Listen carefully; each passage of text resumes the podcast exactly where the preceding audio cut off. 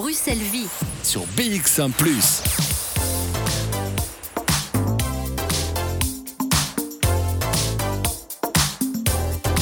Le jingle est en forme, moi aussi. C'est parti pour Bruxelles Vie. Bonjour. Alors là, quelle météo hein. Le vent souffle sur les plaines de la Bretagne armoricaine. Je jette un dernier regard sur ma femme, mon fils et mon domaine. Euh, c'est ça que ça m'évoque. Ce n'est pas de la Fédération Wallonie-Bruxelles, mais c'est sympa aussi. 20 ans hein, déjà pour euh, la tribu de Dana. Est-ce que Charlotte était déjà née? Ça, c'est le grand mystère. On la retrouve, Charlotte, dans quelques instants. Les micros n'aiment pas le vent et ça tombe bien puisque elle est à l'intérieur.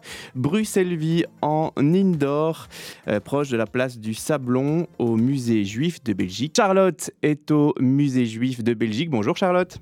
Bonjour Simon, bonjour à tous. C'est un faux départ hein, pour aujourd'hui. Ah oui, mais c'est bien ça aussi parce que on fait languir l'auditeur et puis on retrouve votre voix à un moment donné, on se dit waouh, elle est là, en chair et en os. Mais je, tiens quand même à relever la blague que vous avez faite euh, avant de prendre l'antenne, qui était assez, assez intéressante. Et donc voilà, je, tenais à le soulever. Nous l'avons entendu. Vous ne m'entendez pas, mais euh, nous, l'avons entendu. C'est vrai que parfois je me permets assez facilement comme ça quand je suis sûr que vous ne me répondez pas. Alors je, me lâche un petit peu parce que vous avez la répartie. Hein.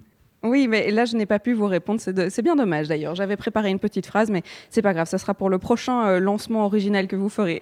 ok. Et aujourd'hui, vous êtes donc avec une classe pour une activité pédagogique, pour un, atelier, un workshop même, au euh, Musée juif de Belgique. Donc vous êtes entouré de plein d'étudiants. Exactement. Alors je les laisse s'installer pour l'instant. Je suis effectivement au Musée juif de Belgique pour un atelier qui s'appelle Atelier Mythes et Stéréotypes. Alors nous sommes avec des élèves de l'Institut Sainte-Marie d'Arlon. Ils sont 12 et ils vont participer à deux heures de workshop qui est donné par euh, Dimitri Noté. Alors euh, le but c'est d'aborder des idées préconçues qu'ils peuvent avoir sur la religion juive. On part de leurs idées à eux, de leurs idées préconçues et puis euh, bien, de ces stéréotypes on essaie de comprendre d'où est-ce que ça vient, est-ce qu'ils sont vrais, est-ce qu'ils sont faux, quelle est leur histoire à ces à ces idées. Alors on en discute, mais on en débat aussi. Je les laisse s'installer pour ce workshop puisque euh, Dimitri est en train d'introduire le sujet, comme euh, on vient de le faire euh, à l'instant. Ils sont prévenus évidemment qu'on va rentrer dans la salle, mais c'était l'occasion pour moi de rencontrer la directrice du musée, Pascal Fallet, qui est avec moi. Bonjour. Bonjour. Je vous mes côtés, puisque euh, c'était l'occasion de parler du, programme euh, vraiment éducatif euh, que le Musée juif de Belgique propose. Alors c'est un programme qui est assez jeune, mais vous proposez une série de workshops qui permettent d'aborder la religion juive sous tous ses aspects, surtout peut-être l'initiation à la religion juive, et donc briser les idées qu'on pourrait en avoir et raconter le peut-être délier le vrai du faux. Donc au-delà et en complément surtout des visites d'exposition, qui sont aussi un lieu d'échange où on peut poser toutes ces questions, on a décidé en septembre de 2018 de développer une série d'ateliers, Let's Meet Jew, à la rencontre des cultures juives dans tout ce qu'elles ont d'universel, de multiples. Et l'idée, c'est vraiment de comprendre, de rencontrer, de poser toutes les questions qui peuvent se poser sur les cultures juives en général, à travers des ateliers de deux heures, qui donc complètent ces visites, et qui sont euh, divisés de manière thématique. Et donc aujourd'hui, effectivement, on en voit un qui s'attelle tout particulièrement à la déconstruction des stéréotypes liés aux juifs. Des stéréotypes, on en a toutes et tous énormément sur toute une série euh, de sujets, de communautés, nationalités, de, de groupes. Et euh, les stéréotypes liés aux juifs, on en a beaucoup. Effectivement, il y en a beaucoup qui sont diffusés, qui, sont, qui préexistent dans nos sociétés, d'ailleurs qui diffèrent en fonction euh, de de, l'histoire, euh, de l'âge, de la région d'où on vient. Mais néanmoins, lorsque, et vous le verrez dans le, workshop, lorsqu'on déroule, si vous voulez, les stéréotypes les plus communs, ce sont les mêmes qui reviennent et c'est sur ceux-là qu'ils vont vraiment travailler. Donc, c'est ceux qui ressortent des élèves. On s'est rendu compte aussi que souvent, une visite d'exposition classique qui dure une heure, une heure et demie, eh bien, c'est pas suffisant et que les jeunes, mais aussi les moins jeunes, sont donc des ateliers ici, fait qui s'adressent principalement aux euh, jeunes à partir de 12 ans, mais également aux adultes. On travaille beaucoup avec des groupes d'adultes également. Euh, donc les visites d'exposition classiques ne suffisent pas parfois pour poser toute une série de questions qui sont, euh, qui sont importantes à pouvoir relever, que ce soit des questions qui viennent sur la transmission, la concurrence victimaire, le conflit israélo-palestinien, l'identité multiple. On peut être juif et religieux, mais aussi on peut être juif laïque, donc en étant complètement en dehors de la religion. On peut poser des questions liées à l'homosexualité, le judaïsme, à la conversion, etc. etc. Et donc toutes ces questions-là sont abordées sans tabou avec un animateur, avec un guide qui ne prétend pas, bien entendu, avoir une connaissance absolue euh, euh, et, complète de la question, mais en tout cas qui peut susciter et poser quelques pistes de réflexion supplémentaires. C'est un programme euh, assez jeune, comme on le disait, euh, qui date de 2018. Euh, le musée, par contre, ne date pas de 2018. Vos expositions, elles sont là depuis longtemps. Alors, vous avez des expositions permanentes et des expositions temporaires, dont une expo Superhero Never Dies, dont on a beaucoup entendu parler ici à Bruxelles. C'était une, manière de, rajouter une, plus-value peut-être au musée et de pouvoir eh bien, initier ou en tout cas améliorer la culture de, plein de publics différents au niveau des cultures juives donc le musée juif existe en tant qu'ASBL depuis presque 40 ans. En 93, euh, il s'est vraiment installé près de la gare du Midi, avenue de Stalingrad. En 2004, il s'est installé ici dans le bâtiment où il est encore aujourd'hui, où vous vous trouvez euh, au 21 rue des Minimes. Et euh, depuis quelques années, c'est vraiment une nouvelle équipe qui porte des valeurs hautes, donc d'ouverture, qui est mise en place et qui essaie de, présenter toute une série d'expositions temporaires donc de, renouveler la permanence, de présenter des expositions temporaires, complétées par toute une série d'activités culturelles, des conférences, des concerts, projections de films, mais aussi d'autres activités artistiques qui peuvent, donc de performances artistiques qui peuvent compléter le propos, euh, au grand public. Et on vise tous les publics. C'est vraiment un musée qui est ouvert à toutes et à tous, quelle que soit sa différence, quelle que soit son origine, quelle que soit sa particularité un, donc les expositions temporaires, elles sont choisies afin de, varier les plaisirs, je dirais, mais aussi donc de varier les, genres. Et ici, depuis, euh, donc le, depuis le mois de novembre et jusqu'au 26 avril, on se consacre vraiment à 100 ans d'histoire de, BD américaine. On plonge dans des personnes, dans l'histoire de personnages et pourquoi ces personnages ont été créés à ce moment-là, pour, pour défendre quels propos, quelles valeurs et jusqu'à aujourd'hui, quelles sont les causes défendues par les super-héros du 21e siècle. C'est un propos donc, qui est vraiment lié à l'actualité, avec euh, sur, donc, lié à un projet, des, pardon, lié à des super-héros que tout le monde connaît. Batman, Spider-Man, Superman, tout le monde, petit, de partir de 3 ans jusqu'à 99 ans, tout le monde les connaît. Or, peu de gens connaissent leur histoire, peu de gens connaissent, ont une lecture politique véritablement de ces super-héros. C'est ce message-là qu'on propose aujourd'hui. C'est une exposition qui se voit donc avec grand avec beaucoup de, plaisir, je dirais, de tous les fans, connaisseurs ou euh, moins connaisseurs des super-héros, et qui se découvrent en famille aussi, avec un parcours spécifique, avec une découverte donc, de ces super-héros du propos, et aussi en visite guidée. Donc c'est assez facile de réserver une visite de groupe. Vous êtes 10, 20, vous voulez faire euh, une heure, une heure et demie de qualitatif ensemble, et bien vous venez sur le temps de midi, le week-end, avant de prendre l'apéro par exemple, au musée.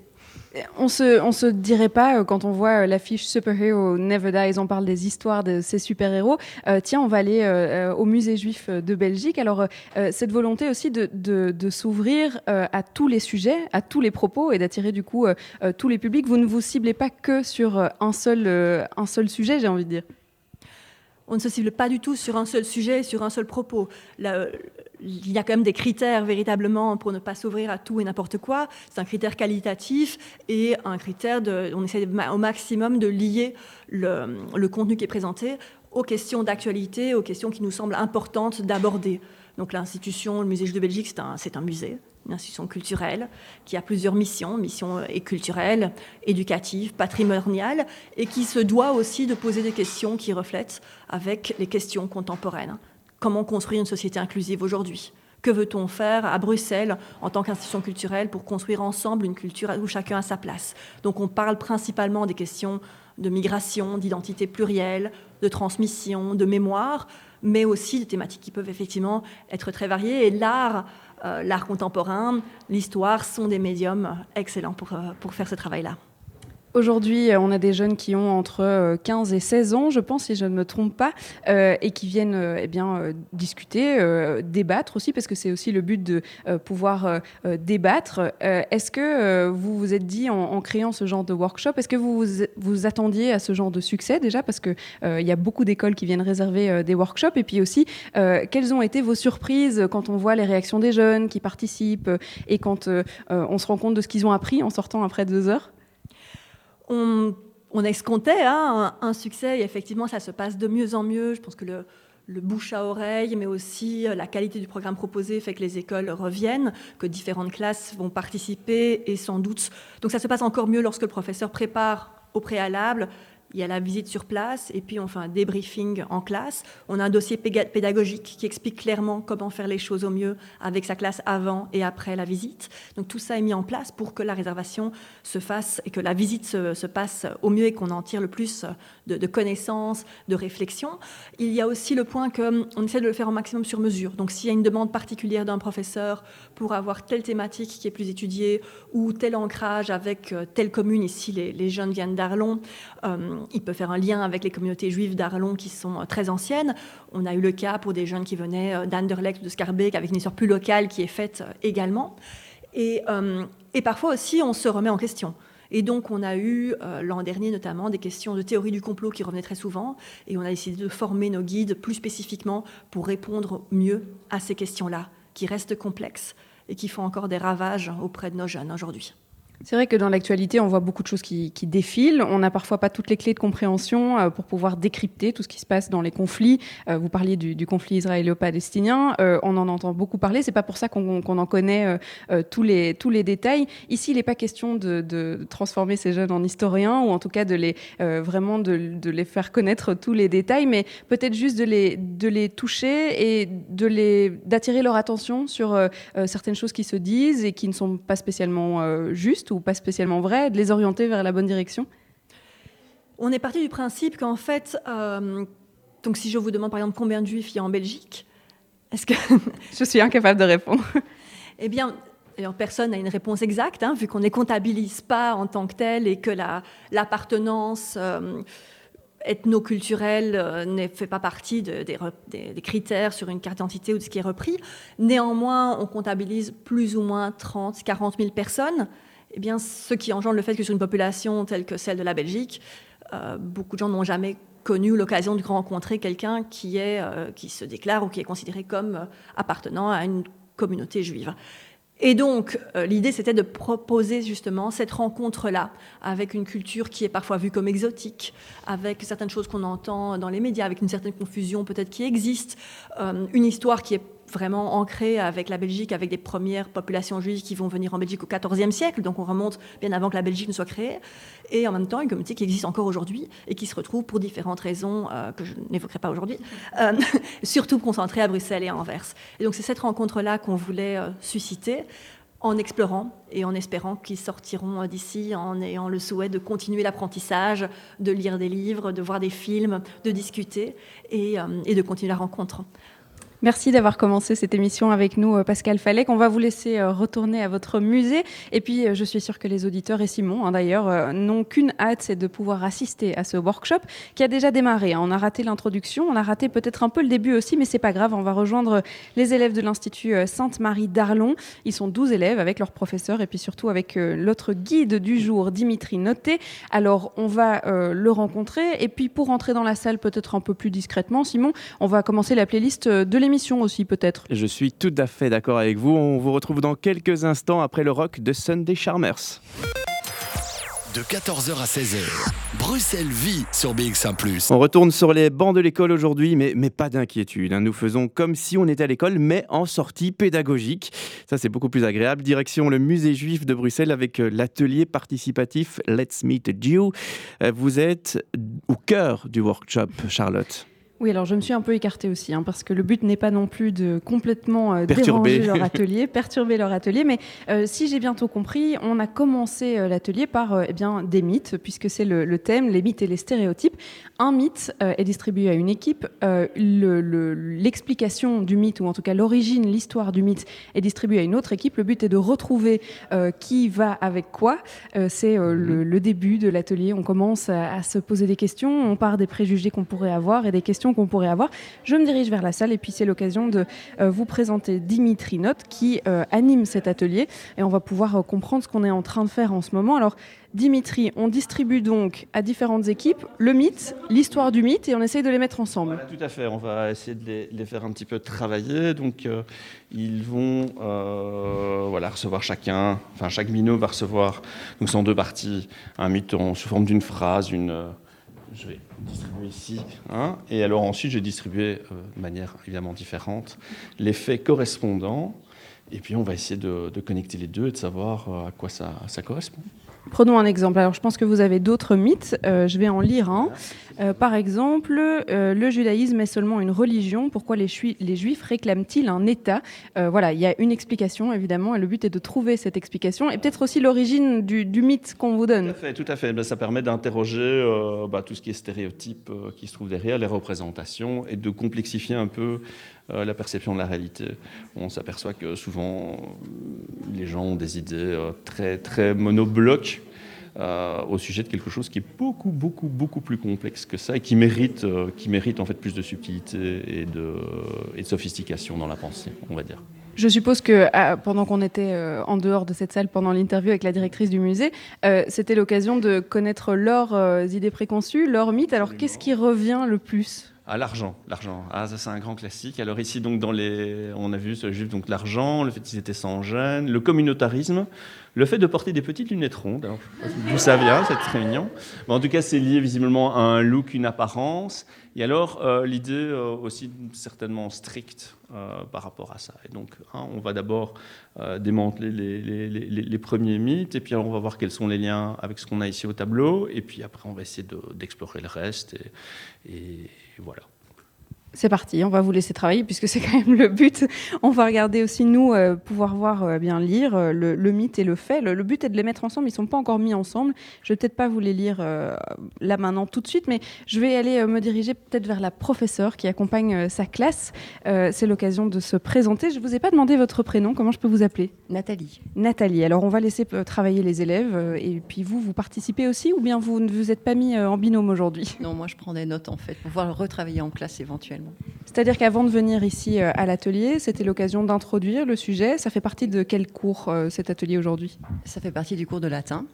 Donc, euh, on a étudié ensemble depuis la rentrée de janvier donc l'histoire du judaïsme depuis la plus haute antiquité sur base de témoignages littéraires fiables ou en tout cas euh, soumis éventuellement à la critique aussi historique, euh, de manière à voir comment le judaïsme a été perçu euh, depuis la plus haute antiquité par les gens en général, et voir finalement des points communs qui existent avec la perception que les gens ont du judaïsme aujourd'hui. Est-ce que le workshop il s'est intégré dans un cours ou bien le cours s'est construit autour du workshop? Je vais dire que le cours s'est construit autour du, du workshop, en effet, oui. C'est vraiment une occasion pédagogique de mettre du concret, euh, je suppose, sur ce qu'on est en train de dire en classe, et puis surtout peut-être de le faire autrement que juste devant un tableau. Oui, totalement. Et puis ça fait partie d'une journée citoyenne, puisque ce matin nous sommes allés visiter le Parlement fédéral.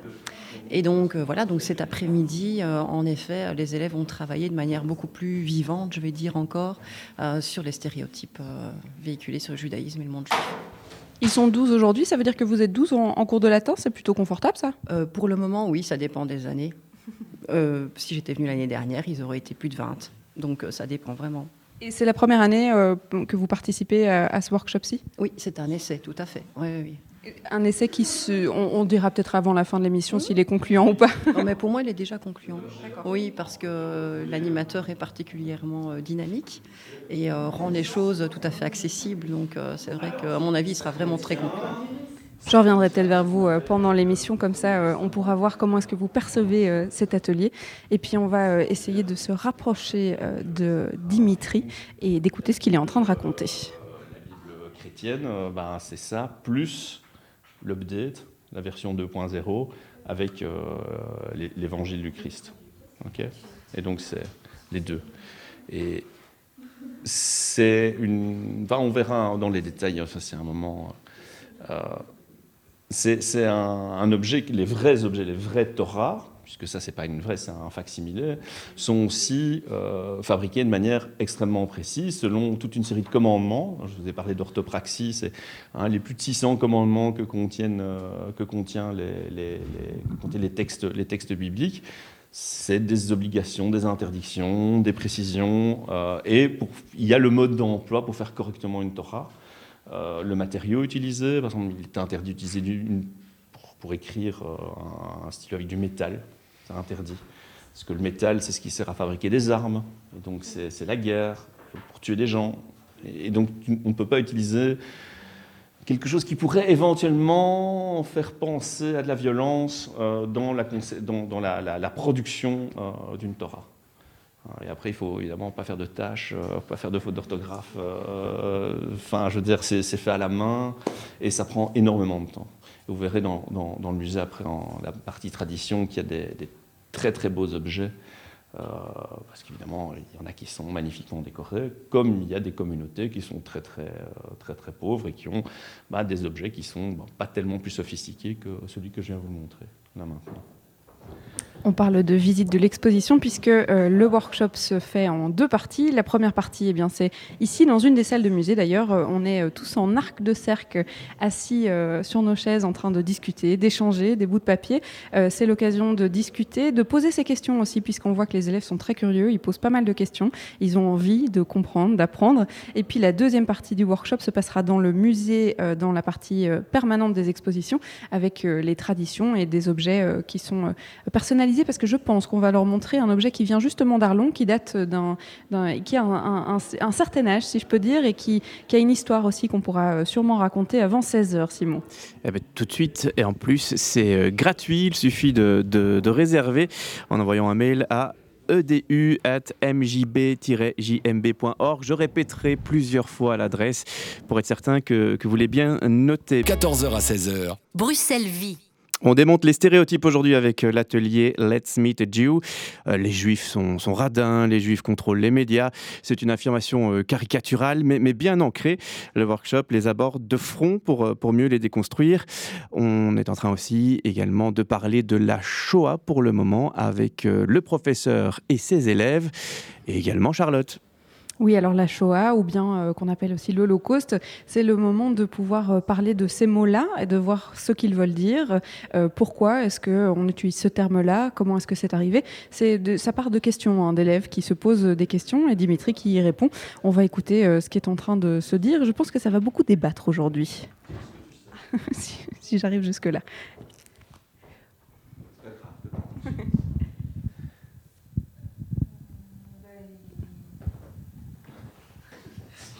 Charlotte et le micro se dirigent vers Dimitri. La classe fait 100 mètres de long. c'est un petit peu ça. je me demande si ce pas des gens qui avaient vandalisé des magasins, défoncé des vitrines, des, choses comme ça. Alors il y a ça, alors c'est pas une des premières parce qu'il y en a eu bien bien avant, mais c'est la première qui soit vraiment organisée en Allemagne précisément, euh, où, le, régime nazi a à instrumentaliser certains faits. Et euh, on appelle ça la nuit de cristal parce qu'il y a en effet énormément de magasins qui ont, dont les, tous les magasins qui étaient, qui étaient juifs et donc on avait euh, forcé les, propriétaires à apposer une, une étoile de, David euh, sur leur vitrine qui ont été pétés par, par, des, par des Allemands. Des synagogues ont été brûlées, des gens ont été lynchés, c'est des centaines de morts. Euh, des, blessés. C'est les premières déportations qui commencent vraiment de manière euh, totalement assumée. On dire. Donc il y en a qui font commencer la Shoah à ce moment-là.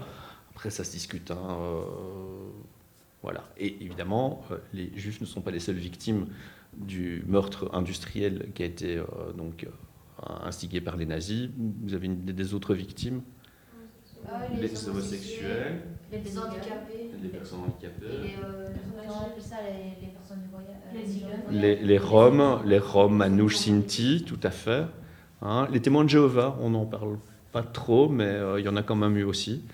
donc voilà, c'est toutes des personnes pour ce qu'elles étaient, parce que donc on avait une définition à l'époque du judaïsme qui n'était pas du tout dans le je crois, je crois pas, etc., mais qui est dans le euh, bah, si vous avez un, certain pourcentage d'ancêtres juifs, vous êtes considéré comme juif. Même des gens qui disaient euh, Oui, non, mais moi je ne suis pas juif, je ne me considère pas du tout comme juif. Euh, non, non, mais bon, regardez un peu vos grands-parents là, hein, bon, allez, hop. Donc, quelque chose, une, définition qui est très, très extérieure aux gens, des gens qui ne se considèrent pas du tout, et qui surtout une, une définition qui finalement est assez biologique et entre guillemets scientifique. Parce que ça, c'est quelque chose qui a, glissé à travers les âges. On est passé d'un antisémitisme théologique, et on verra ça par rapport à, un des mythes, à, partir du 19e siècle, à un antisémitisme euh, racialisé, euh, basé sur cette idée de, de, biologie. Hein. donc euh, ce racisme avec beaucoup de guillemets scientifiques, parce que évidemment c'est de la pseudo-science. ok? Alors, par rapport à l'antisémitisme aujourd'hui, euh, on a parlé des personnes qui ont été tuées, dont des enfants, euh, parce qu'ils étaient juifs. et pour aucune autre raison, c'était peut-être des gens bien, des gens pas bien, peu importe, c'est pas la question. Euh, bah, vous êtes ici dans un endroit où, il y a quand même quelques années, il y a eu un attentat. Je ne sais pas si vous avez entendu parler. Euh, donc, un gars qui a débarqué et qui a, qui a buté des personnes parce que bah, c'est une institution juive et il voulait, il voulait tuer des juifs. Voilà, juste pour ça. Temps, il n'y avait pas de juifs à l'intérieur. Si, si, il y a des juifs qui sont morts, mais pas que. Quoi? Pas que, du coup. Pas que. Mais c'est vraiment l'idée, ok, le gars, il voulait, il voulait tuer du juif. Gentil, méchant, peu importe. Ce qui importait, c'était euh, l'expression de son antisémitisme, euh, de, de, sa haine euh, à, travers cet acte. Donc vous voyez ici, et c'est pas, c'est pas il y a très longtemps, hein, on parle de quelques années. Ok, donc dire que l'antisémitisme, euh, bah, depuis la Shoah, bah, voilà, c'est fini, il euh, n'y a plus, c'est faux. Et surtout, on ne peut pas limiter l'antisémitisme à la Shoah, puisqu'on a plein d'expressions, que ce soit dans l'histoire contemporaine ou l'histoire médiévale, où, oui, euh, il y a eu des, des épisodes antisémites euh, extrêmement violents. Ok? L'occasion de repartir sur euh, les mythes. Alors, on peut euh, partir d'un mythe et redécouvrir son histoire et, son explication. C'était l'une d'entre elles. Euh, ça va continuer puisque chaque binôme, ils sont 12 élèves et chaque binôme a un mythe associé avec son histoire. On va en, découvrir d'autres, mais je propose de s'écouter un petit morceau de musique, Simon. Sujet rudement important aujourd'hui qu'il qu faut aborder, l'antisémitisme entre autres. C'est pour ça que Bruxelles Vie est là aussi et aussi pour un petit peu de musique, Alex Zermis avec The Way You Move. Et puis on retrouve Charlotte juste après au Musée Juif de Belgique. De 14h à 16h, Bruxelles vit sur BX1 ⁇ Bruxelles vit à la rue des Minimes. Euh, Charlotte suit pour nous un atelier participatif, un atelier interactif, Let's Meet Jude, euh, idéal pour, pour des élèves de l'enseignement primaire, secondaire ou même des associations. Ici, Charlotte, vous êtes avec des élèves de, de 15-16 ans? Exactement. Alors, on est en train de démonter un petit peu les mythes et stéréotypes qu'on pourrait avoir. On vous parlait de pouvoir euh, lier un mythe avec euh, le fait. Euh, on vient de parler du fait qu'on pourrait croire que beaucoup de juifs travaillent dans des instances financières. Alors, c'est un mythe qu'on a un petit peu délié, notamment avec l'histoire de la banque Rothschild, puisqu'il y a eu pas mal de, rumeurs, de fake news qui ont tourné autour de ça. Et alors, voilà, on, a un peu décrypté le fait que on pensait souvent que les juifs travaillaient dans des instances financières, dans des banques, etc., ce qui n'est pas du tout le cas, et on le montre notamment avec des chiffres, euh, le nombre de personnes qui travaillent dans des banques, etc. On va continuer euh, sur cette lancée-là, puisque je pense qu'on va attaquer un, un nouveau stéréotype. Certains parents et certaines familles ont préféré vivre à l'écart, se préparer, c'est-à-dire vivre dans un endroit plus sûr où envoyer leurs enfants dans des écoles juives où ils ne seront pas soumis à des indices antisémites Contrairement au christianisme ou à l'islam, le judaïsme n'a pas pour but de convertir les gens à sa foi. Il a toujours été possible cependant de se convertir au judaïsme. Il y a en effet des juifs de toutes les couleurs et origines, notamment en Europe, en Arabie et en Inde et en Afrique. Jusqu'au début du XXe siècle, il y a même des juifs chinois. De plus, Autrefois, les personnes chrétiennes et musulmanes qui souhaitaient se convertir au judaïsme pouvaient être condamnées à mort par leurs coreligionnaires. Enfin, il ne faut pas oublier qu'aujourd'hui, presque 50% de juifs épousent des partenaires non juifs. Certaines règles de la religion juive exigent que le kashrut, euh, loi alimentaire cachée, soit respecté. Soit respecté. Certaines personnes pratiquantes peuvent rencontrer, lors de rassemblements sociaux, un non-respect des conditions cachées de la composition de la nourriture, où il serait alors difficile, voire impossible de séparer les bons aliments. Par conséquent, soi-disant refus de mélanger, et une condition auto-imposée en raison du respect de la cache-route. Ça quelque chose, ça, cache-route, c'est leur, truc, euh, ils ont des épiceries spéciales, non? Ils ont des épiceries spéciales, des boucheries spéciales. Comme halal, euh, C'est un petit peu comme halal. Alors il y a des points communs avec le halal. Euh, mais disons qu'en gros, un musulman peut les manger. Alors, on parle des musulmans pratiquants et des juifs pratiquants, hein, qui observent les règles. Et donc, un musulman pratiquant peut aller manger chez un juif pratiquant, mais un juif pratiquant ne peut pas aller manger chez un musulman pratiquant parce que c'est un petit peu plus, c'est un peu plus strict. Euh, vous avez une idée de quelques-unes de ces règles? Alors, le cochon, en effet. Pourtant, c'est bon le cochon. Je ne peux pas être cuit non plus euh, à un endroit où il y avait du porc cuit avant, pas qu'il y ait l'odeur, je pense. dans la Grèce, ça, c'est après, non, ça en effet, ça le fait pas quoi. Il faut, faut séparer. Hein je crois qu'ils abattent les animaux sans étourdissement. Alors, il y a, c'est pas seulement la, la nature de, de, la viande, le type d'animal, mais aussi l'abattage. Hein, ça doit être fait d'une certaine façon. Euh, par une personne qui euh, a suivi euh, une formation particulière. Et en effet, c'est l'animal doit être conscient, hmm. comme pour le halal. Ok. Quoi d'autre encore Vous avez peut-être entendu parler qu'on ne peut pas mélanger le fromage et la viande Non pas entendu Le vin, c'est-à-dire Il ne veut pas boire le vin. Ah, si, si, si. si, si, ça boit du vin, ça boit du vin. Les musulmans ne peuvent pas boire d'alcool, hein, mais il y a, même certaines fêtes pour Rim qui est l'équivalent un peu du, qui est, qui est l'équivalent du, du, euh, carnaval, euh, carnaval puisque il y a des déguisements, il y a de la fête, etc. Et c'est plus ou moins la même période. Euh, et alors, euh, ça c'est drôle parce que j'ai une copine un peu orthodoxe qui m'avait dit ouais pour Rim, c'est le moment où tu dois pas, tu dois plus distinguer le bien du mal. Ah, quand même déjà c'est. Hein. Et alors, ouais, il faut, faut, faut, être sous, mais bon, faut pas non plus vomir sur le rabbin, mais mais enfin ça implique vraiment un relâchement. Donc ça c'est tout à fait possible. Ok. Alors j'ai par exemple ici, on a fait une razzia dans un magasin et on a quelques exemples de ce qu'on peut manger, de ce qu'on ne peut pas manger, sous condition que ça soit euh, abattu de manière correcte, mais aussi, ça dépend de la personne. C'est les gens qui mettent le curseur où ils veulent. Euh, vous pouvez très bien dire, euh, bon voilà, pour les grandes fêtes, euh, voilà, je vais respecter les cache-routes. Et puis une autre personne dit, non, moi jamais. Et, vous voyez, c'est donc pas le cochon, alors, on ne peut manger des poissons que s'ils ont des écailles, donc pas le dauphin. Je suis d'accord qu'en termes de biologie, on n'y est pas tout à fait, hein, mais euh, voilà, hein, à l'époque, ça c'était un poisson. La chauve-souris a été très longtemps un oiseau, euh, jusqu'à ce qu'on lui découvre. Hein, euh, donc le, le, requin, par exemple, hein, comme il n'a pas d'écailles, on ne peut pas le manger.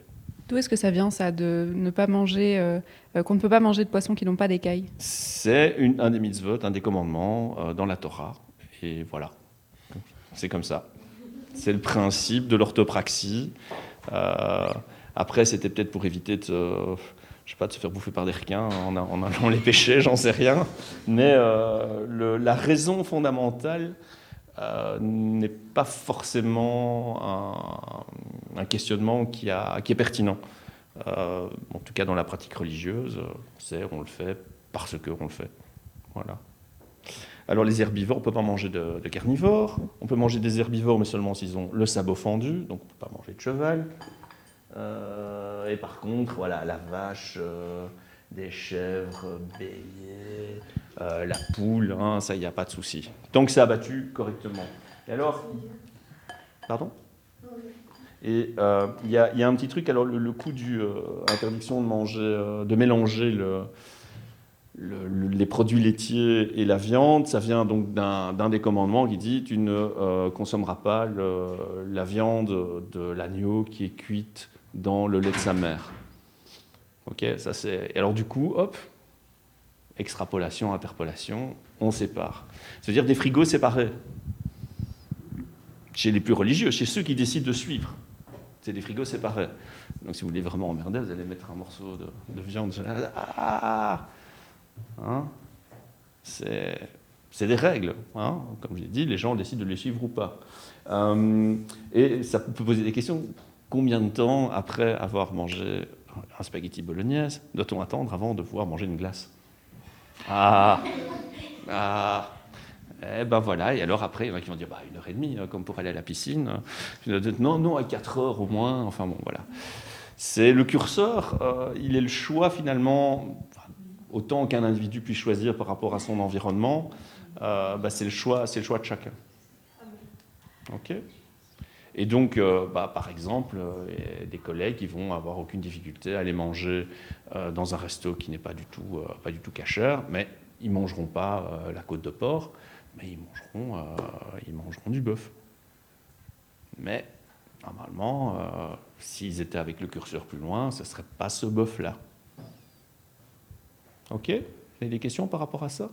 Donc évidemment, ceux qui décident de suivre les, les règles de manière aussi, aussi carrée, ah ben, dans la vie sociale, ça complique les choses. Il y a des restaurants. euh, Oui, pas à Bruxelles, à ma connaissance, je pense à Anvers, euh, il y en a. Mais euh, oui, oui, il y a des restaurants évidemment qui sont qui respectent. Après, il y a des camps de vacances, bah oui, ben, qui sont organisés par des orthodoxes dans des hôtels où, pour cette occasion-là, hop, hop, hop, ils font tout bien. Il y a des rabbins qui inspectent tout Bon, mais vous voyez, Simon, qu'on aborde un peu tous les sujets. hein. Donc, euh, on parlait euh, euh, de la Shoah juste avant, du fait qu'on avait l'impression que les Juifs travaillaient beaucoup dans les instances financières, ou en tout cas dans les grandes banques. Et puis maintenant, on parle de nourriture. On brasse un peu le tout. C'est une manière de, découvrir les cultures juives et puis d'en apprendre un peu plus. Et on voit que les élèves sont très intéressés, en tout cas. Oui, effectivement. Et j'aime bien la franchise de l'animateur. C'est bien parlant. De 14h à 16h, Bruxelles vit. Avec Charlotte Maréchal et Simon Leclerc. Bruxelles vit cet après-midi, non loin de la place du Sablon, au musée juif de Belgique. Alors, je citerai une partie du décret mission de, de l'enseignement. C'est vraiment le, le fondement de notre enseignement moderne en Fédération Wallonie-Bruxelles. Euh, préparer tous les élèves à être des citoyens responsables, capables de contribuer au développement d'une société démocratique, solidaire, pluraliste et ouverte aux autres cultures. L'atelier participatif Let's Meet Jew va clairement en ce sens. Exactement. Alors on apprend plein de choses. hein. On est vraiment euh, en train de, euh, de découvrir, euh, ou en tout cas, enfin pour des choses qu'on connaît peut-être, hein, mais on parle de sujets qui sont autant du passé que du présent. On a entendu tout à l'heure, on parlait du, de l'attentat qui s'est passé ici dans le musée. on parle de liens entre les différentes religions. Comment est-ce que la religion juive est perçue par d'autres religions, notamment eh bien le, le christianisme. Alors je vais me remettre dans l'ambiance, me remettre dans la salle pour écouter tout ce qui est en train de se dire. Je pense que ça débat, ça discute. C'est vraiment, Vraiment le sans but tabou, de hein. l'atelier. hein. Oui, c'est vraiment sans tabou, effectivement. Ce sont des, des chrétiens, des chrétiens euh, qui, euh, qui, qui- qui ont des, des rôles, enfin ils s'occupent, on les on laisse s'occuper des ordures, ils font tous les petits boulots et, et régulièrement euh, euh, du côté euh, du Caire par exemple, il y a des églises qui se font cramer euh, parce qu'il y a quelques prédicateurs qui se disent euh, ouais c'est la faute des chrétiens. Hop. C'est une question de rapport de force fondamentalement. donc Quand on est en minorité, en général, on se fait. Enfin, Pas, pas en général, mais en tout cas, en cas de problème, il vaut mettre dans la majorité que la minorité. Ça, c'est, je sais pas, c'est la force du nombre. euh, et voilà, ça, c'est une des leçons de l'histoire. Hein, que les minorités, en général, euh, voilà, quand tu peux pas imposer ton point de vue ou le faire respecter, simplement, tu peux avoir des soucis. En fait, euh, ils, ils gênent personne quand il n'y a pas de crise. En fait. C'est. Il y a aussi ce phénomène-là, c'est le phénomène du bouc émissaire, vous avez peut-être déjà entendu, entendu parler, c'est que quand, euh, quand, quand on est confronté à une crise, on cherche des explications. Et les explications ben, sont très vite, euh, on prend les boucs émissaires habituels. Quoi. Hein, euh. alors aujourd'hui, il y a eu un petit shift sur les étrangers et les musulmans. Hein, si, si ça va mal, c'est parce qu'il y a trop de musulmans, parce qu'il y a trop d'étrangers, parce qu'on on accepte trop de réfugiés, on ne peut pas euh, accepter toute la misère du monde, des no-SDF dans tout ça. Enfin, vous voyez, tout ce, cette espèce de, de, de gloubi-boulga euh, qu'on retrouve beaucoup sur Internet, euh, sur les, réseaux sociaux. Et on va essayer de trouver, en effet, euh, la raison pour laquelle, euh, pour laquelle ça ne va pas. Et on prend, les, on prend les réponses simples, parce que bah, les réponses réelles sont généralement beaucoup plus complexes et moins digestes, et dire, ok, bon, bah, c'est un système qui fait qu'on se retrouve avec des productions économiques qui... Voilà, c'est une réponse toute faite. hein. C'est c'est le prêt-à-manger euh, de la pensée, on va dire. Suivant. Euh, les juifs sont avares, cupides et matérialistes. Ça, c'est quelque chose qui est beaucoup ressorti. euh, Ouais, ouais, l'argent, l'argent, quoi. L'argent. Alors, ça dit à quelque chose, quelqu'un, on a vu tu, tu as le fait, vas-y. Le mythe de la cupidité juive remonte au Moyen Âge, lorsque certains juifs sont devenus usuriers parce qu'ils n'avaient pas le droit de posséder des terres ou de rejoindre un grand nombre de corporations de métiers en Europe. L'Église et l'État nommaient souvent les juifs en tant que bailleurs de fonds et collecteurs d'impôts, car les juifs n'étaient pas soumis à la loi chrétienne qui interdisait de prêter de l'argent à intérêt. Leur rôle était de servir le souverain et de percevoir les impôts. Leur survie dépendait de la volonté du souverain. Cette profession nomade pouvait être exercée d'un pays à l'autre suivant les persécutions religieuses qui les forçaient à quitter leur pays. Les Juifs n'étant pas le seul groupe à remplir ce rôle, les euh, Lombras, ouais, ça, ces persécutions sont survenues car, le souverain était sous la pression d'autres groupes ou de propriétaires terriens à qui il devait de l'argent. Cette réalité historique a contribué à des mythes antisémites, y compris l'usage d'expressions suivantes. En Europe occidentale, l'expression manger en juif, manger comme un juif, c'est-à-dire ne pas partager, est assez fréquente dans les écoles françaises et belges. Alors qu'aux Pays-Bas, jeu d'enfant, un pourboire juif signifie un cadeau d'une personne avare. De même, les expressions hongroises ne n'agit pas en juif et italienne rabino quel rabbin indique dans les deux cas que quelqu'un est avare? Historiquement, les juifs ont toujours été euh, surreprésentés dans les syndicats et les mouvements de justice sociale en Europe et aux États-Unis, en raison de leur pourcentage élevé dans la classe ouvrière et de leur grande pauvreté au XIXe siècle. Voilà, alors vous aviez vu ça peut-être le fonctionnement de la banque au, Moyen Âge euh, On va voir Ok, en deux mots, donc je spoil ton cours, désolé. Euh, en, deux mots, à partir de l'an 1000, en fait, il y a, la société se redéveloppe fait un pic, une sorte de pic démographique. Et euh, on a besoin d'argent. Les, les, les, les, nobles d'époque ont besoin d'argent pour s'étendre, pour euh, financer des expéditions militaires, euh, qui construire une, une, muraille, etc. Et comme c'était dit dans le texte, en fait, le prêt, on peut prêter de l'argent entre chrétiens, il n'y a pas de souci, mais on peut pas il ne peut pas y avoir d'intérêt. Alors évidemment, sans intérêt, quel est l'intérêt, littéralement, de prêter son pognon C'est pas très motivant. Et donc, il y a, en fait, autour de l'an 1000 aussi, euh, suite au développement du commerce, euh, bah, des marchands qui se retrouvent avec beaucoup de cash, beaucoup d'argent. Et ils vont, à cause euh, du succès de leur, de leur commerce, et donc ils vont faire de l'argent, ça va devenir la matière première de leur commerce. Mais euh, pourquoi? Parce qu'on va, on va, imposer, donc les, les, nobles qui ont besoin d'argent vont regarder, bon, qui est-ce qui a de l'argent? Ah, tiens, les juifs, toi, tu vas me prêter de l'argent. Euh, pourquoi? Je ne suis pas hyper motivé. Euh, bah, pourquoi? Parce que sinon, je vais te donner un coup d'épée, je vais t'expulser et je vais te voler. Ah, bon, ok. Et alors, en échange, je te donne un petit un intérêt, petit, grand, peu importe. Alors, très très vite, c'est assez drôle quand euh, il y a des chrétiens qui vont voir que Ah, mais ça rapporte ce truc, c'est bien.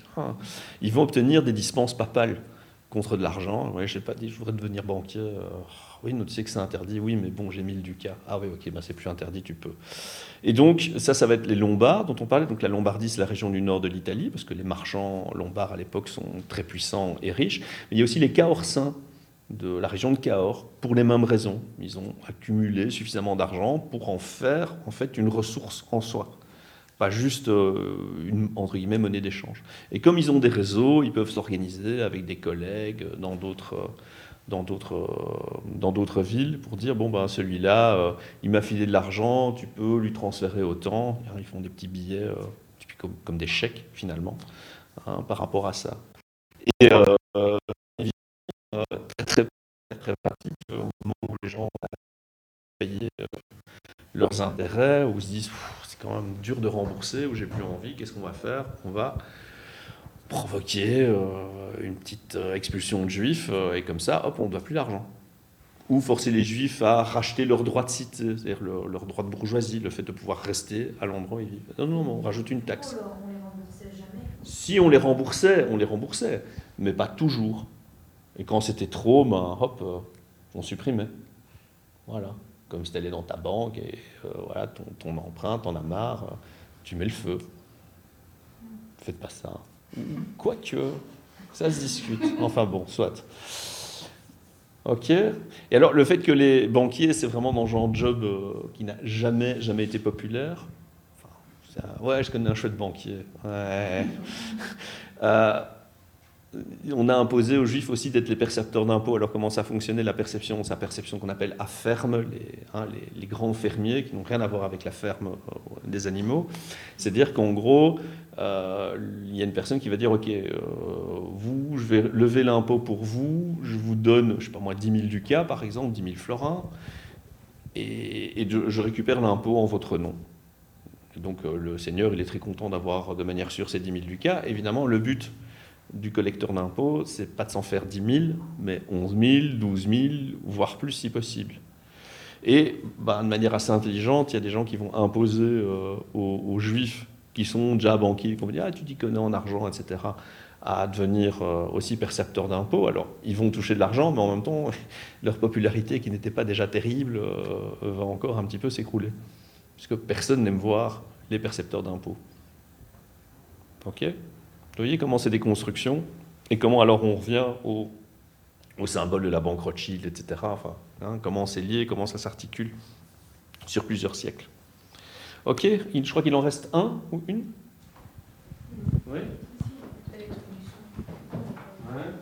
Le judaïsme impose d'assassiner les enfants non juifs afin d'utiliser leur sang. Oh là là là là Vous avez entendu parler de ça? Euh, crois que j'ai une fois entendu une rumeur comme quoi des juifs avaient soi-disant enlevé des enfants chrétiens pour faire des sacrifices. Tu as ce qui correspond? Ah ouais, c'est un truc. La première trace d'accusation de diffamation de sang peut être trouvée en euh, 1144 à Norwich, je ne sais pas si on dit comme ça. En Angleterre, la rumeur a fourni euh, une soi-disant explication rationnelle pour expliquer la mort violente du jeune William, dont le corps a été retrouvé la veille du vendredi saint. Il a été affirmé qu'il avait été emmené de force à la synagogue locale pour une répétition de la passion de Jésus. Selon les premières accusations d'infanticide, les Juifs étaient censés tuer des enfants non juifs afin de récupérer leur sang pour faire du pain azim. Cette accusation est apparue en Fulda, en Allemagne, à Fulda, en Allemagne, en 1235, lorsque cinq enfants d'un meunier ont été retrouvés morts. Par conséquent, une trentaine de Juifs ont été massacrés par un groupe de villageois détenant un crucifix. Une enquête commandée par l'empereur Frédéric euh, II vient inévitablement à la conclusion que ces accusations étaient pure calomnie, tout comme il fit une bulle papale en 1247. De plus, cette rumeur est paradoxale, car il ignore que la Torah interdit totalement la consommation de sang. Si un homme de la maison d'Israël ou des étrangers qui séjournent au milieu d'eux mangent du sang d'une espèce quelconque, je tournerai ma face contre celui qui mange le sang et je le retrancherai au milieu de son peuple.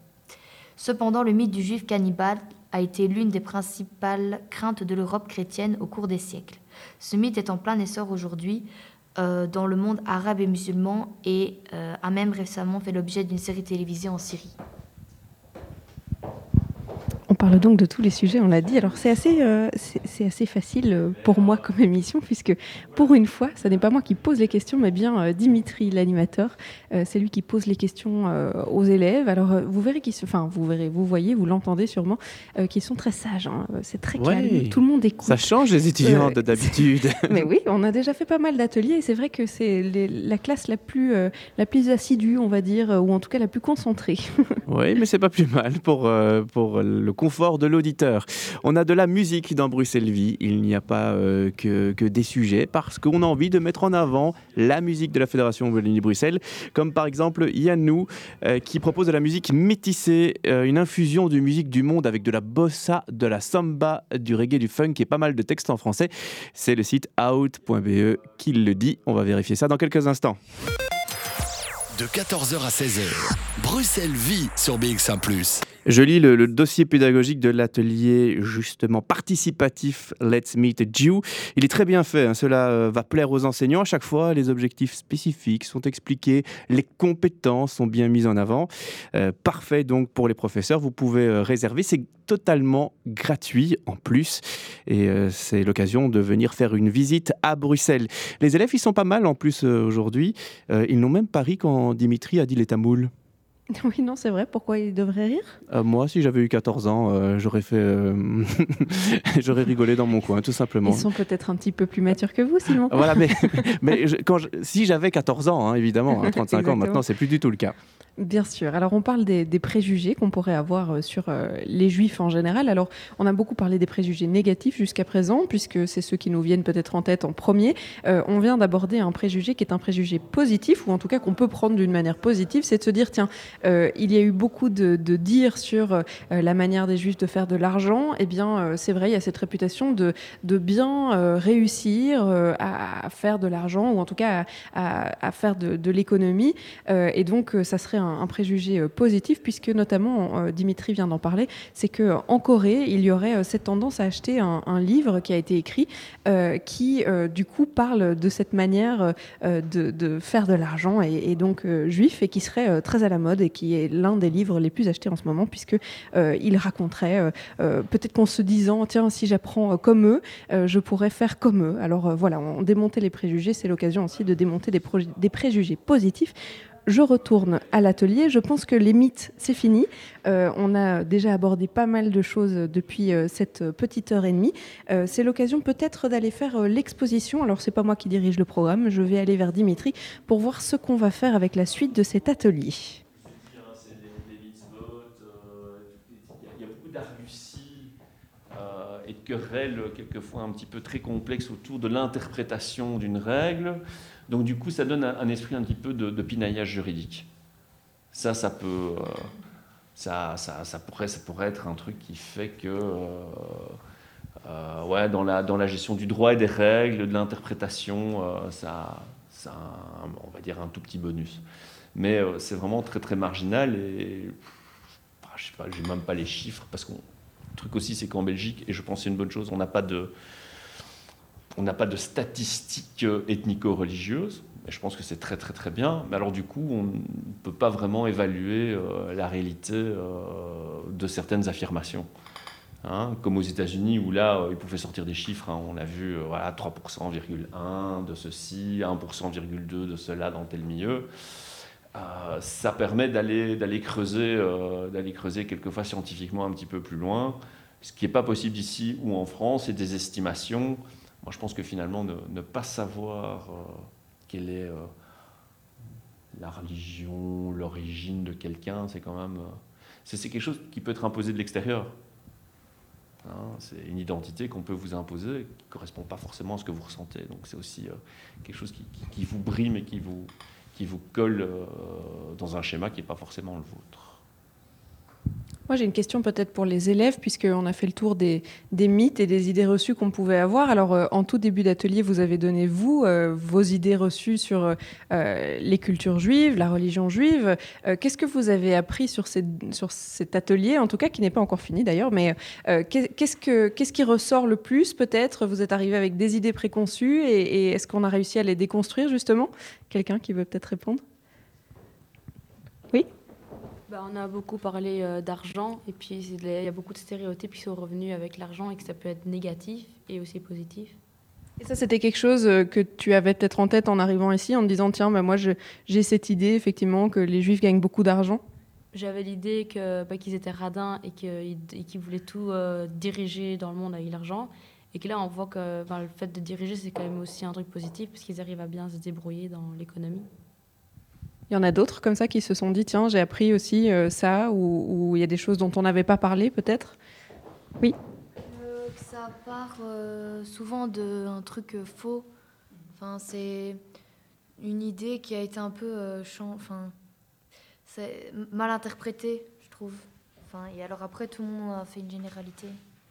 Et que donc un détail qui a été transformé dans le passé, ce serait devenu du coup un mythe aujourd'hui? Oui, voilà, et que les gens, euh, au fil du temps, c'est comme quand on raconte une histoire, euh, tout le monde exagère. Un peu le, presque le téléphone arabe, le, jeu du téléphone arabe, que tout est déformé au fur et à mesure des années euh, Ouais, moi je dirais ça. Quelqu'un d'autre peut-être? Oui? Ça tombe bien, vous êtes tous à l'autre bout de la pièce. bah, C'était plus j'ai beaucoup plus entendu que beaucoup de juifs étaient plus entre eux, qui restaient ensemble dans le groupe. Mais en lisant ceci, j'ai vu, j'ai lu que 50% des juifs épousaient des gens qui sont non juifs. Bah, ça veut vraiment dire qu'ils ne sont pas que dans leur euh, monde, rien qu'à eux, qu'ils veulent découvrir le monde, qu'ils se donnent à découvrir le non-monde, mais c'est que des fois, il y a un certain rejet d'autres personnes qui qui leur pousse à eux de reculer. Ils font un pas et nous, on fait deux pas en arrière, ben, ça leur pousse aussi à reculer. Ouvrons quelques portes et je pense qu'on pourrait vivre euh, tous bien et ensemble, quoi.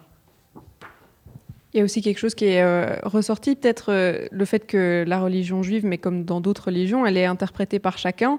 Est-ce que vous aviez cette idée de flexibilité dans la, religion juive, de se dire tiens, mais moi les règles que je que je m'impose, ce sont celles que je m'impose. On parlait de la nourriture tout à l'heure. tiens, moi je vais décider d'aller dans un restaurant qui n'est peut-être pas cachère alors que je, je suis juif. Est-ce que ça c'est dans les choses que vous vous étiez imaginées? Prenaient leur tartine au restaurant en fait. c'est bien, c'est très, c'est honnête au moins. Et maintenant, tu te dis qu'il y a quand même plus de flexibilité? Ouais, ben ça dépend. Euh, je pense que ça dépend des gens. Enfin, ça dépend euh, comment ils veulent euh, pratiquer leur religion. Est-ce que Dimitri est content des messages qui sont passés aux élèves? Globalement, oui, ça va. Après, il faut encore affiner, mais ça va se faire en classe je pense, de revenir. Voilà. Hein, il faut du temps. Voilà, euh, c'est oui, ben, il y a quelques milliers, euh, quelques, en tout cas quelques siècles euh, de sédimentation d'antisémitisme derrière. Donc voilà, il y, a, y a, du boulot pour, pour faire évoluer tout ça. Oui? Après tout ce, qui, tout ce que le peuple juif a affligé, est-ce que, enfin, a subi plutôt, est-ce qu'aujourd'hui ils ont peur, encore, ils vivent encore avec la peur que ça se reproduise ou le concept de peuple juif, déjà, on a vu que c'était un peu plus complexe que ça. Bah, je pense qu'il y a vraiment tout, depuis des gens qui sont persuadés que, euh, que ça peut se reproduire et, dans pas très longtemps. Euh, et bon, ça dépend des conditions politiques et de l'endroit où ils sont, à d'autres qui disent non, euh, c'est pas possible parce que c'est la Shoah, c'est quelque chose de totalement ultime et indépassable. Et donc voilà, encore une fois, il doit y avoir, je pense, toute la, panoplie d'opinions euh, possibles en la matière. C'est peut-être l'occasion aussi de faire une visite d'exposition. Je sais que de temps en temps, vous allez aussi dans le musée. Qu'est-ce que ça apporte en plus de pouvoir euh, euh, montrer certains objets qui font partie aussi de cette culture juive?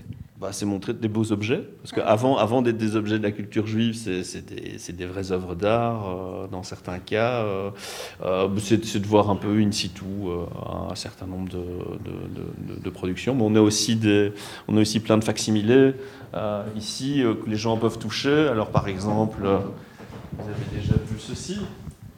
C'est quoi ça? C'est petit. C'est un chapeau. C'est une kippa, absolument. Hein, c'est ce que les juifs religieux ou dans, un contexte religieux vont, porter sur la tête. C'est quelque chose de relativement récent dans l'histoire du judaïsme, euh, la kippa. Porter un truc sur la tête, euh, en fait, c'était la règle avant. Que ce soit dans la religion, l'Antiquité, etc., mais aussi au, quotidien. Euh, on, parle beaucoup des femmes voilées, hein, du contexte hijab et compagnie. Vous connaissez Madame Chapeau? Le personnage folklorique bruxellois qui disait qu'elle n'allait pas sortir en cheveux. Donc euh, on ne sortait pas en rue, les, femmes bien ne montraient pas leurs cheveux en rue, dans le contexte de la société belge d'il y a encore une soixantaine d'années. Euh, les, les, nonas italiennes, euh, elles portent un foulard sur la tête, enfin elles portaient, maintenant ça a évolué. Donc, hein. mais voilà, donc c'est une kippa, qu'est-ce qu'on a encore Ça, vous allez en voir un en bas, c'est un talit, c'est un châle de prière, qui est aussi extrêmement codifié, je peux le passer. Hein? En quoi est-ce qu'il est codifié? Ah ben c'est euh, le nombre, les, nœuds ici, la manière dont c'est noué, le nombre de fils. Alors théoriquement la, couleur, euh, c'est surtout ces nœuds-là. Euh, c'est pas juste, ça n'a pas été noué au hasard. C'est extrêmement précis avec des significations qui varient en, en fonction des interprétations. voilà, donc c'est un objet rituel fondamental en ce sens que lui-même impose dans, dans, sa fabrication. C'est pas un bête bout de tissu quoi, qui sert à, à ça. Tu peux le faire. Bon, bah, le temps de faire passer quelques objets euh, dans les mains euh, des élèves et puis peut-être de se diriger aussi vers euh, l'exposition permanente du musée juif de Belgique qui nous accueille aujourd'hui. c'est vrai qu'on n'a pas encore eu l'occasion de vraiment parler des expositions. Je pense qu'on aura encore la directrice du musée au micro avant la fin de cette émission pour pouvoir nous parler des événements à venir puisque au-delà du programme pédagogique qui est proposé par le musée, mhm. il y a évidemment les expositions mais il y a des concerts. Je sais que dans la salle juste à côté de nous, il y a la préparation d'un concert pour ce soir et il y a plein d'activités culturelles autres, artistiques, euh, qui se déroulent et ce sera l'occasion de faire le point avec elle. Je vous laisse avec euh, de la musique, Simon, pourquoi pas? Le loup et Follow Me, on vous retrouve juste après de 14h à 16h. Bruxelles vit sur BX1 ⁇ Nous sommes sortis des classes de l'atelier Let's Meet Jew pour découvrir le musée juif de Belgique, parce que c'est une sorte de, de, combo. Si vous participez à l'atelier, vous pouvez visiter le musée et tout ça gratuitement. Il suffit de s'inscrire. Je vous donne l'adresse edu.mjb jmb.org et même un numéro de téléphone 02 588 30. Je le répéterai une dernière fois avant la fin de l'émission parce que ça me semble très très important et très intéressant pour faire découvrir ce musée à vos élèves si vous êtes enseignant. Alors on est dans le, musée, comme vous l'avez dit, dans l'exposition permanente, euh, l'exposition tradition, qui parle effectivement de, euh, qui parle et qui présente d'ailleurs un plein d'objets euh, qui font partie des cultures juives. On est dans une des pièces qui est une pièce qui est dédiée à la petite synagogue de Molenbeek. Ça tombe bien, la rédaction de BX1 qui est à Molenbeek aussi. c'est une maison qui a été petit à petit avec le temps retransformée en synagogue. Et alors c'était non pas dans un lieu de culte comme on pourrait l'imaginer, un peu sacré, c'était dans un salon. Et alors tout a été un petit peu bricolé euh, pour pouvoir en faire un, lieu euh, de rassemblement autour euh, de la culture juive. c'est une synagogue qui n'est plus à Molenbeek aujourd'hui, mais qui est bien dans le musée, de, le, musée juif de Belgique. Et donc on a vraiment les meubles de ce salon. On est assis à la table, il y a une commode, un vaisselier presque qui a été transformé, etc. Je vais me rapprocher de Dimitri pour entendre ce qu'il est en train d'expliquer aux élèves. Donc on a ici, on voit très bien la hiérarchie du texte par rapport à, euh, par rapport à l'importance que ça a et euh, voilà, qu'est-ce qui est en premier, quel est, parce qu'à certains moments dans l'histoire, on a considéré qu'il était, voilà, on fait une grande compilation du savoir à ce moment-là, et hop, on repart à zéro, on reprend ça comme base, mais si c'est déjà la deuxième base, la troisième base, et pourquoi pas dans mille ans, la sixième base, hein, c'est pas impossible d'imaginer ça. Alors en musique, il y a des chants, des chants liturgiques. Et alors ce qui est pas mal, c'est qu'ils ont fait un mix ici entre les chants plutôt askénazes et les chants séfarades pour montrer euh, les relations aussi euh, avec le, chant culturel dont c'est issu. Hein. et euh, bah, les chants askénazes ressemblent finalement à des chants d'église d'Europe orientale, bah, parce qu'il y a les mêmes influences culturelles. Hein, et donc c'est montrer comment, euh, comment il peut y avoir des liens. Au-delà de la religion, c'est un petit peu comme je ai dit la cuisine. Hein, ok, il y a des règles qui vont être suivies, mais finalement, je veux dire, entre la cuisine euh, des communautés lituaniennes et la cuisine euh, des communautés en Afrique du Nord, ah, c'est quand même très très très très très différent. Hein, il y aura des points communs, mais, mais des différences. Ok, on va passer ici à côté. Dimitri, c'est important de leur montrer aussi euh, les objets qui font partie des traditions Oui, bah, de manière générale. Hein, c'est des objets de, pas seulement de culte, mais aussi de, culture. Euh, des très beaux objets. Ici, on a dans la salle consacrée au Shabbat, et par exemple, il y a ici des petites cassolettes à aromates. Ce sont des, ce sont des, petites œuvres euh, qui sont extrêmement ciselées. Alors évidemment, c'est des objets exceptionnels qu'on montre. Il y avait des, les objets du quotidien ne sont pas aussi beaux, et c'est pour contenir euh, les, épices hein, qu'on va utiliser pour, euh, pour Shabbat. Les épices, ça vaut, encore aujourd'hui, ça vaut assez cher. Évidemment, dans une société d'abondance, on ne se rend pas compte, mais si vous allez au supermarché, regardez le prix au kilo du safran. Le safran, le, vrai bon safran, ça coûte, ça coûte très très cher. Euh, auparavant, c'était encore plus cher, évidemment. hein, proportionnellement. Et donc ici, vous avez, bah, ça ressemble à des petites tours de ville, des petits beffrois, où dans les villes médiévales, on, planquait le trésor de la ville. Et ça, c'est le trésor de la famille.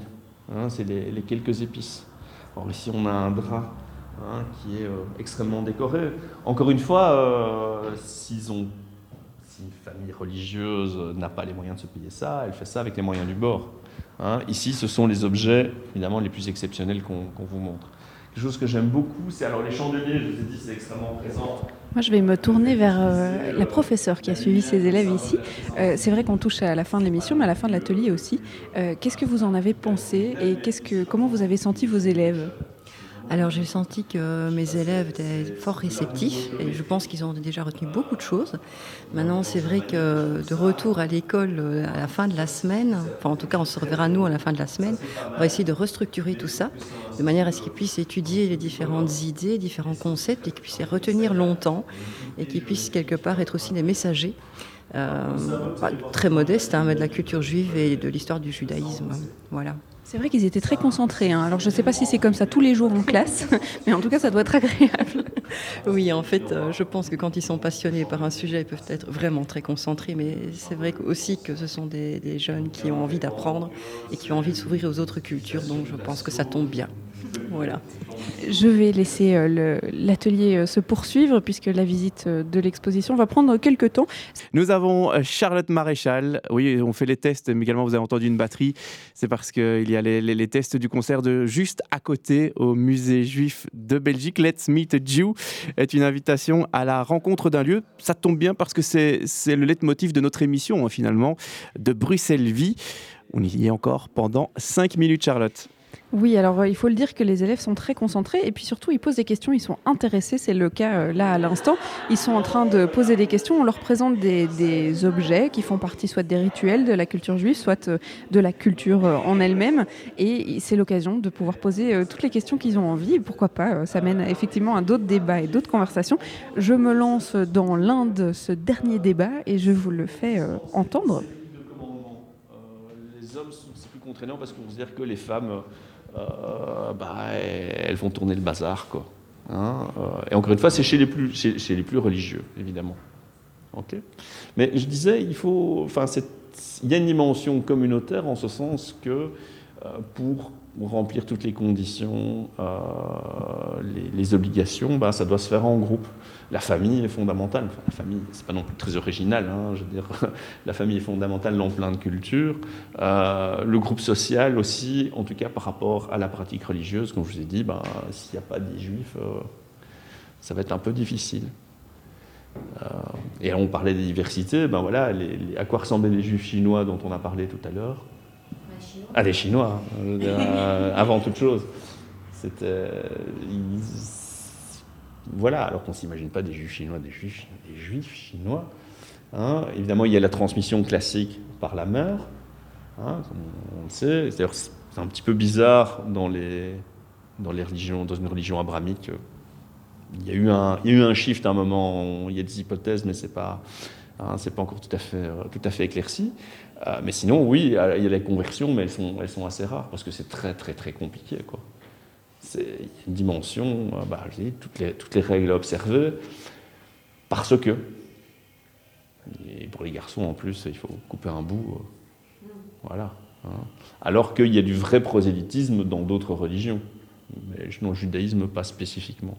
Et c'est pas qu'ils ont, pas, accueillir les gens, non, c'est pas, pas ça, c'est juste que bah, c'est finalement euh, une dimension très très personnelle. Encore des questions? Oui. Euh, aussi par rapport au mariage. J'ai entendu dire que les mariages chez les juifs sont plus forcés que de son gré. Euh, je ne doute pas qu'il y ait eu des mariages forcés euh, dans des communautés juives, mais en fait c'est un petit peu comme ailleurs, quoi. Je veux dire, bah, en fait, il faut savoir, l'institution du mariage à la base, c'est pas deux personnes qui s'aiment, hein, ça on s'en fiche. L'institution du mariage, c'est de l'association de deux familles. C'est une alliance économique entre deux patrimoines, euh, avec de temps en temps des dimensions politiques et compagnie, mais euh, la dimension euh, Oh, je t'aime !» et tout, ça c'est très très récent qu'on attribue ça au, mariage. dans notre société. Et, donc, il y a eu des mariages entre guillemets forcés. bon, si les gens ne connaissaient pas autre chose, c'est un petit peu. Enfin, ça n'a pas vraiment de sens. Et oui, bah, certains coins, il y aura une pression sociale à te marier plutôt avec quelqu'un qui convient à ta famille. Et alors que dans d'autres contextes, on te, on te laissera libre choix. Mais c'est pas propre du tout au, judaïsme, ça, je pense. Par contre, il y a un stéréotype du mariage qui est bien connu, euh, c'est qu'un mariage juif est toujours très festif et, et c'est un stéréotype positif d'ailleurs, je pense. Oui, bah, franchement, est-ce qu'on peut imaginer dans n'importe quelle culture un mariage où on s'emmerde? C'était oh, déprimant. Voilà, enfin, je veux dire, un mariage par définition, c'est censé être festif. Hein, c'est une grande occasion où on met littéralement les types dans les grands. Après, qu'il y ait plus ou moins de musique, plus ou moins de danse, ça va dépendre un peu des, contextes. Euh, après, par exemple, on parlait des mariages mixtes euh, tout à l'heure. Euh, ils peuvent ressembler à un mariage juif un petit peu laïcisé, où on va prendre certains éléments, mais on va garder, on va en garder d'autres casser le verre, par exemple, à la fin, à la fin du, moment du mariage, on peut dire, allez, maintenant vous êtes foutus. Euh, voilà, ça peut, être, ça peut être intégré. Mais encore une fois, c'est le choix, c'est un choix tout à fait variable. Mais je pense que, franchement, les mariages où on s'amuse, j'espère que c'est la règle. J'espère que c'est la règle. D'ailleurs, parlant de mariage, on va passer donc la partie rituelle ici. On les laisse s'éloigner dans la partie rituelle et pour nous, c'est l'heure de rejoindre la directrice du musée qui nous a euh, attendu dans l'une des allées de l'exposition. C'est Pascal Falek qui nous a rejoint parce que euh, on parlait beaucoup du programme euh, éducatif que proposait le musée et au-delà de Let's Meet You auquel on a participé aujourd'hui, il y a beaucoup de choses qui sont organisées, notamment dans les prochains mois dans les prochains mois, même dans les prochaines semaines. Le 6 février, on ouvre une toute nouvelle exposition, on donne une porte ouverte à une jeune artiste de 25 ans, à Vive Chaps, qui en fait euh, a ramassé, a pris a choisi des matelas dans la rue et elle transforme ces matelas pour euh, en faire tout un propos artistique contemporain sur la migration. Je vous en dis pas plus. C'est une première fois, première fois qu'on a une artiste en résidence au musée pendant près d'un mois pour la préparation de, euh, de, ce propos, de cette présentation artistique Horizontal Mattresses, qui, euh, donc, qui sera développée dans un tout nouvel espace qui est vraiment dédié ici à la jeune création euh, contemporaine. Donc en plus de notre espace contemporain où il y a l'expo Super Héros Never Die que vous pouvez voir jusqu'au 26 euh, avril, je vous invite vraiment à voir le travail de Aviv Chaps et je vous invite dès à présent au vernissage le 6 février. Il y a aussi euh, les écoles bruxelloises qui vont pouvoir participer à certains autres workshops ou en tout cas d'autres programmes éducatifs. Donc en plus des workshops, euh, les Smith ou des visites euh, guidées, parcours enfants dans les expositions, on mène aussi deux projets à plus long terme avec d'une part le lycée Guy Cudel qui est à Saint-Josse. Et là c'est tout un, projet autour de l'exposition euh, super-héros où les élèves de la première jusqu'à la septième de tout le lycée avec leurs profs de français, d'économie, d'anglais pour traduire les planches des comics d'anglais en français, mais aussi euh, d'art plastique, ont travaillé sur la question du super-héros. Qui sont les super-héros? Quelles sont leurs origines? Quels sont les super-héros qui viennent de leur pays d'origine? Parce que c'est une population qui est très diversifiée, euh, avec beaucoup d'enfants qui sont passés par des classes d'ASPA, et donc euh, qui, viennent de Roumanie, d'Afrique subsaharienne, etc. une, une, vision aussi, une analyse économique aussi, politique. Et donc tout un projet, ces élèves vont écrire dix textes, vont aussi faire dix œuvres artistiques à la bombe de super-héros qui seront présentés pendant plus d'un mois ici au musée euh, fin mars. Deuxième projet avec les écoles, et là on a trois écoles bruxelloises et on travaille avec les ambassadeurs d'expression citoyenne. Trois écoles bruxelloises très différentes, l'Institut Diderot, La Vertu et Robert Cato, qui vont se rencontrer pour la première fois au musée pour jouter, débattre sur base de leur visite de l'exposition Super Hero Never Die ils vont développer toute une série de questions citoyennes et ils vont euh, apprendre à débattre, à ajouter, à faire cet exercice théâtral mais d'expression euh, orale et vont se rencontrer donc à plusieurs reprises au musée. Puis il y aura une grande finale euh, où les parents et les amis seront conviés également. C'est assez sportif, tout est dans l'argumentaire, l'argumentation. Et puis c'est un excellent exercice effectivement d'expression orale et de lier, de s'inspirer des œuvres d'art. Qu'est-ce qu'elles peuvent nous raconter aujourd'hui et comment est-ce qu'on peut construire une, une société plus inclusive, plus, inclusive, plus culturelle dans Bruxelles? Alors, si on peut donner peut-être euh, la date du, de la prochaine exposition qui sera euh, ici au Musée Juif, je sais qu'il y a un switch dans pas trop longtemps.